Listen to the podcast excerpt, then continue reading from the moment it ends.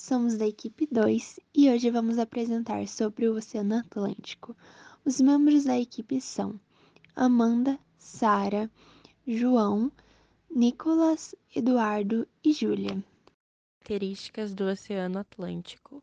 O Oceano Atlântico é o segundo maior do mundo. Ele está localizado entre os continentes americano, africano e europeu.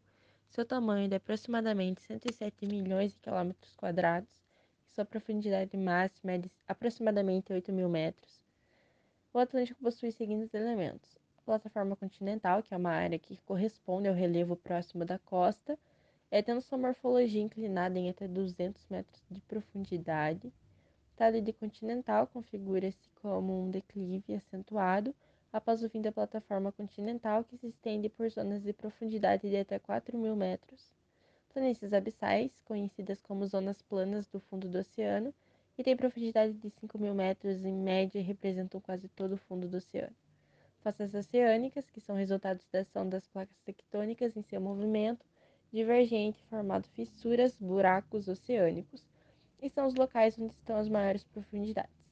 E, dor e dorsais médios oceânicas, que são relevos fundos formados por alinhamentos das cadeias de montanhas no fundo do oceano, com elevações acima de 3 mil metros e bastante extensas, podendo ter mais de um quilômetro de largura.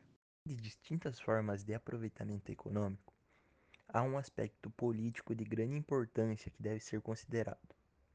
Os recursos do Atlântico Sul também podem contribuir para impulsionar uma agenda comum de segurança para a América do Sul, com o foco na soberania sobre recursos naturais na defesa diante de ameaças externas. Esta agenda seria uma alternativa à agenda hemisférica estadunidense, difundida através da OEA e de acordos bilaterais voltados para o combate ao narcotráfico. O Atlântico Sul representa oportunidades de desenvolvimento para a América do Sul, mas para que isto aconteça, se, é, os estados da região, incluindo o Brasil, precisam abdicar parcialmente dos benefícios que podem ser obtidos no curto prazo com a ampliação do comércio e destacar de forma mais consistente uma visão geopolítica estratégica dentro de projetos de integração social. A maior parte da radiação solar absorvida pelos oceanos é liberada para a atmosfera em forma de vapor d'água, que se transforma em umidade. Essa umidade, por sua vez, transforma-se em nuvens que se precipitam, dando origem às chuvas. Do mesmo modo, a condensação da umidade quente gerada pelo mar também está na origem da formação de furacões e ciclones. Os mais diversos fenômenos climáticos estão diretamente associados às variações de temperatura das águas dos oceanos. Além disso, eles são importantes na distribuição do calor através das correntes marinhas e na circulação atmosférica que ocorre principalmente com a umidade gerada pela evaporação da água do mar. Olá, eu sou o aluno Eduardo Vinícius e hoje eu vou falar sobre a importância econômica do Oceano Atlântico. O Oceano Atlântico possui uma grande importância econômica, uma vez que nele ocorrem os maiores fluxos comerciais, exportação e importação do mundo. Além do transporte de mercadorias, o turismo e o transporte de pessoas têm sido uma atividade bastante desenvolvida. A pesca que ocorre em todo o oceano alimenta uma grande parte da população mundial. Ao explorar suas águas, já foram encontradas diversas reservas de petróleo e gás natural.